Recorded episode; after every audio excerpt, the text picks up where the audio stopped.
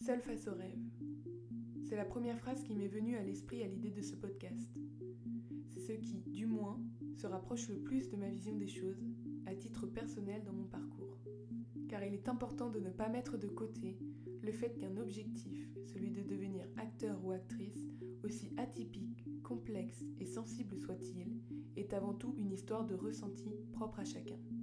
C'est la raison pour laquelle, dans ce premier épisode, je vais vous parler de la façon dont j'ai fait évoluer ce rêve petit à petit et ce qui m'a amené à en faire un objectif concret. Cet épisode vous aidera, je l'espère, à comprendre le point de départ de tous les prochains sujets qui seront abordés dans ce podcast. Bonne écoute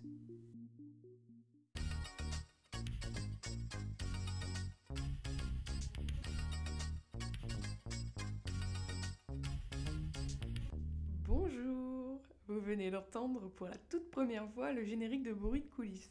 Alors, je suis terrifiée à l'idée de ce premier épisode, mais j'ai hâte en même temps. Donc on va pas perdre plus de temps. Si je vous parle de l'expression seul face au rêve, et c'est d'ailleurs le titre de ce premier épisode, c'est bien parce que ça résonne en moi quelque part. Alors l'expression seul face au rêve prend sens pour moi lorsque je réalise que j'ai la possibilité de faire de mon loisir préféré un métier. J'ai 14 ans, ça fait déjà 7 ans que je fais du théâtre, et à ce moment-là, j'étais en pleine recherche d'un métier qui pourrait me correspondre, car l'année suivante, il allait falloir choisir un lycée. Et je trouve que depuis la réforme du bac, ce choix a redoublé d'importance car il ne s'agit plus simplement de se décider entre un bac général, technologique ou professionnel, mais en plus de ça, du côté du général, il y a trois choix supplémentaires qui nous attendent, ceux des spécialités. D'autant plus qu'on nous a vendu ces spécialités comme étant presque décisives au moment de l'inscription sur Parcoursup. Donc la pression redouble. Là, vous êtes en train de vous demander euh, où est le théâtre dans l'histoire On a totalement changé de sujet, mais non, pas du tout. Justement. Comme je vous le disais, à ce moment-là, j'ai 14 ans, ça fait 7 ans que je fais du théâtre en loisir, je m'éclate. C'est mon moment préféré de la semaine, c'est ma petite bulle à moi, mais en dehors, en dehors de cette bulle, il faut bien choisir un métier. Et je me souviens qu'à cette période, je me renseignais sur le métier d'orthophoniste. Et en y repensant, ça me fait rire parce que ça me paraît si loin de moi et je me demande même pourquoi je m'étais penchée là-dessus. Bref. Toujours est-il que dans ma tête, la bulle théâtre commence à prendre un peu plus de place et mes recherches à côté sont de plus en plus anecdotiques. D'un coup, je me dis que le théâtre doit faire partie de mes études. Alors je me rappelle plus exactement ce qui a causé ce déclic, mais je pense que le fait de découvrir qu'une spécialité théâtre allait être à ma portée dans mon bac général a joué pour beaucoup.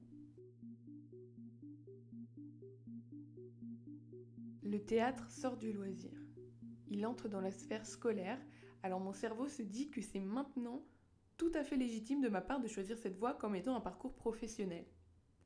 J'aimerais rebondir sur un point très important qui s'adresse en grande partie aux lycéens qui potentiellement écoutent ce podcast. Quand je parle de rendre légitime une pratique en tant que métier, je vise vraiment ce déclic que j'ai eu à me dire que le théâtre pouvait devenir mon métier. Dur est-il que, peu importe si vous avez une passion, quelle qu'elle soit, qui ne fait pas partie des spécialités proposées au bac, et il y en a énormément, ça ne vous rend absolument pas moins apte à vous diriger vers cette passion comme étant un réel projet professionnel d'avenir. Je répète le terme légitime et je l'emploie au sens de conforme car je pense qu'il y a énormément de progrès à faire au niveau de la considération qu'on apporte à de nombreux métiers que l'on méprise souvent. Chaque travail est digne d'être considéré comme une profession à part entière. Un intermittent du spectacle est tout aussi respectable qu'un comptable, par exemple, ou comme un éboueur est tout aussi respectable qu'un patron d'une énorme boîte. Il n'y a pas de saut métier. Bref, parenthèse faite, revenons à nos moutons. Je passe trois années, ou plutôt deux années et demie à cause du Covid, dans un lycée dans lequel je m'épanouis. Je prends terriblement de plaisir dans la spécialité théâtre, ça me stimule intellectuellement à souhait, contrairement au collège, pendant lequel euh, bah, j'en avais marre dès la cinquième, clairement. C'est beaucoup de travail, mais j'adore. Je fais mon petit bonhomme de chemin et j'avoue ne pas franchement penser à la suite. Jusqu'à ce que mon papa me parle du cours Florent. Je regarde ce que c'est, car figurez-vous qu'avant ça, je n'en avais jamais entendu parler. Impossible, mais vrai. Aussi connu soit-il, le cours Florent, de son nom, n'avait jamais retenu mon attention. Rapidement, je décide d'aller y faire un stage à Paris. Été 2020, je pars avec une amie pour ce fameux stage d'une semaine, et rien que ça, je le ressens comme un truc énorme, et avec un enjeu assez conséquent qui est l'admission en première année. Je passe une semaine palpitante, je rencontre des gens qui ont l'air d'avoir déjà tout fait, on apprend nos scènes la veille pour le lendemain, et juste, c'est l'été, on s'amuse. Retour en Vendée pour la rentrée en terminale. Je me rappellerai toujours du moment auquel j'ai reçu mon mail d'admission parce qu'à l'époque, je voyais vraiment ça comme le Graal et je n'avais pas vraiment ce côté terre à terre de me dire que si le stage coûtait 500 euros, c'était pour une raison et que la plupart allaient être admis. Le principe du tu payes, tu rentres, si vous voyez ce que je veux dire. Même si quelques personnes du groupe ont dérogé au dicton. L'euphorie a dépassé le reste et clairement, on se serait cru dans une série Disney Channel. Avec cette comparaison, j'ai l'impression d'être une vieille personne aigrie qui ne laisse plus rien impressionner dans sa vie, mais on a tendance, lorsqu'on se souvient d'instants comme cela pendant lesquels on n'avait pas encore acquis toute la maturité qu'on a aujourd'hui, à décrédibiliser la joie qu'on a pu ressentir à un moment donné parce que notre point de vue a évolué. Enfin, ça reste quand même assez stupide parce que je pense que le principal, c'est de garder ces événements comme bons souvenirs, parce qu'avec tout ce qu'on vit au quotidien, c'est quand même bien d'avoir de bons souvenirs auxquels on peut se raccrocher. En tout cas, ça ne change rien à la finalité de cette anecdote. Je suis admise. Je commence mon année de terminale avec un privilège énorme qui est celui de ne pas avoir à chercher mon école l'année suivante. Et ça, c'est jubilatoire. Même si je me suis tout de même inscrite sur Parcoursup plus tard. Permettez-moi de faire un saut dans le temps de quelques mois pour continuer mon récit à partir de septembre 2021. C'est l'heure du gros changement de la nouvelle vie à Paris. Le plongeon vers un autre monde. La transition est assez rude car elle est radicale. Et cette fois, c'est pas seulement un petit pas en plus que je fais vers ce rêve, mais c'est carrément les deux pieds dans le plat. Je ne commence pas l'année scolaire sur de solides bases physiques et mentales, mais l'excitation de la rentrée au cours Florent est tout de même là. Je rentre dans un endroit dans lequel je suis entourée de personnes qui veulent la même chose que moi, et ça me paraît absolument surréaliste. Au début, j'essaye de me faire toute petite, et quand je dis ça, c'est vraiment pour une durée d'un jour et demi, car je fais un malaise le deuxième jour de cours, une entrée fracassante, comme on pourrait dire. Mis à part ce moment de faiblesse intense, je suis motivée et je suis surtout très attentive aux autres. On apprend d'ailleurs rapidement que dans ce milieu, être à l'écoute des autres, ça vaut de l'or autant pour ceux qui sont en face que pour sa propre personne. J'écoute les présentations des autres élèves comme je n'ai jamais écouté mes cours de philo et je me laisse rapidement impressionner. Je me sens minuscule, mais alors une brindille entourée d'éléphants. La mauvaise habitude de se comparer, et on reviendra là-dessus dans un prochain épisode, se fait ressentir sur un point en particulier, le bagage culturel. Donc tout est une affaire de décentralisation de la culture. C'est un sujet qui m'intéresse énormément et pour faire simple, voilà la seconde définition du terme de décentralisation dans son sens général donnée par le dictionnaire Larousse. C'est une politique d'aménagement du territoire visant à rétablir l'équilibre entre Paris et la province en incitant les entreprises industrielles et commerciales à transférer leurs usines et leurs bureaux en province. Voilà, j'espère que c'est clair pour vous. Alors évidemment, pour que ça rentre dans notre sujet de ce podcast, on peut remplacer les termes d'entreprise industrielle et commerciale par des infrastructures donnant accès à la culture. Jusque-là, je me considérais plutôt comme une personne ayant un bon bagage culturel.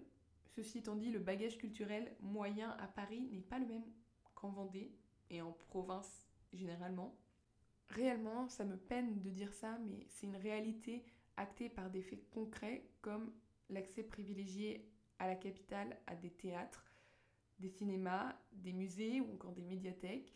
J'appuie sur le terme d'accès privilégié car ça ne signifie pas que les provinciaux sont totalement coupés du monde, au contraire, mais qu'il est plus difficile pour eux d'accéder en moins d'un quart d'heure de transport à une salle de spectacle, par exemple.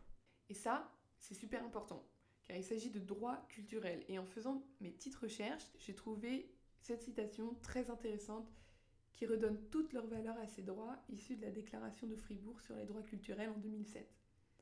Pour ces promoteurs qui cherchent à faire reconnaître cette notion comme droit fondamental, ils visent à garantir à chacun la liberté de vivre son identité culturelle. Le terme le plus révélateur ici, selon moi, c'est clairement celui d'identité culturelle. C'est vraiment le plus important parce que bah, dans le milieu artistique, d'autant plus, l'identité culturelle, on cherche à la construire. Et là, je suis au milieu de gens qui ont des références que je n'ai pas, qui ont lu des pièces qui ne sont pas dans ma bibliothèque. J'arrive en mode, bah, désolé de ne pas avoir lu l'intégralité des pièces de Racine. Et là, actuellement, je vois pas du tout de quel metteur en scène vous parlez et excusez-moi de n'avoir encore jamais mis les pieds à la colline. Problème résolu d'ailleurs. Si j'avais grandi à Paris, tout en ayant cette même passion pour le théâtre de mes 7 ans, je pense que je ne serais pas la même personne que je suis maintenant, car j'aurais eu accès à beaucoup plus de culture théâtrale dès mon plus jeune âge. D'ailleurs, aller voir une pièce de théâtre, ça a été pendant très longtemps un de mes cadeaux de Noël par mes grands-parents, et je les en remercie, mais du coup ça signifie que c'était une fois par an seulement. Bien entendu, je ne voudrais changer contre rien au monde l'enfance que j'ai eue à la campagne, parce que je trouve que c'est quelque chose qui a apporté une certaine douceur dans la personne que je suis, et en réalité, je ne m'imagine pas du tout, moi, enfant, à Paris. Et je suis sûre qu'il y a un tas de choses que j'ai appris en grandissant de cette manière que les citadins ignorent totalement. Ce que je me dis face à cette impressionnante rentrée, c'est qu'il va falloir que j'apprenne à m'affirmer dans ce que j'aime et à ce que je construise ma confiance en moi dans ce milieu. Imaginons que chaque aspect de notre vie a sa petite batterie de confiance en soi, comme le niveau de charge sur les téléphones par exemple, que vous avez plus ou moins chargé cette batterie dans quelques domaines de votre vie et que soudain, un changement apporte de nouvelles choses dans votre quotidien. Évidemment, qui dit nouvelle découverte dit une petite batterie en plus. Mais forcément, cette batterie, elle ne peut pas être chargée au max, puisqu'elle vient d'apparaître. Je ne sais pas si vous voyez où je veux en venir avec cette métaphore, mais ce que je veux dire par là, c'est qu'on a beau être très confiant, confiante dans un domaine, ça ne veut pas dire que le niveau de confiance en soi est le même partout. Et donc l'objectif pour moi, c'est de charger cette nouvelle batterie. Ça peut aller très vite en fonction de plusieurs facteurs, comme le temps d'adaptation à un nouveau rythme de vie par exemple, ou alors ça peut prendre du temps. Et le temps, quand on est jeune, on a l'impression qu'on n'en a pas. Et je dis ça comme si j'avais 40 ans alors que pas du tout, mais c'est vrai qu'on a l'impression qu'on n'en a pas parce qu'on a cette envie de vouloir cocher toutes les cases de la to-do list pendant notre jeunesse. Penser à ça, ça me fait prendre du recul et je suis contente parce que je me rends compte qu'en ne serait-ce qu'un an, ma batterie de confiance en moi dans mes études a augmenté de quelques pourcents. Rien n'est perdu d'avance. Ce qui compte, c'est de réussir à prendre ses marques et ce n'est facile pour aucun étudiant, je pense. Parce que à ça s'ajoute également toute cette atmosphère de doute concernant les études supérieures. En parallèle au cours Florent, j'avais commencé une première année de licence en théâtre mineur cinéma à la Sorbonne Nouvelle. J'ai arrêté au bout d'un mois. Je m'y retrouvais absolument pas. J'ai réalisé que depuis le collège, j'avais subi le stress de la validation académique et que ce n'était plus possible pour moi. Au début, j'ai vécu ça comme un échec, mais arrêter quelque chose qui nous fait nous sentir mal ne peut être que positif sur le long terme. Pour résumer un peu ma première année à Florent, ça a été la période la plus enrichissante et la plus absurde de ma vie jusqu'ici.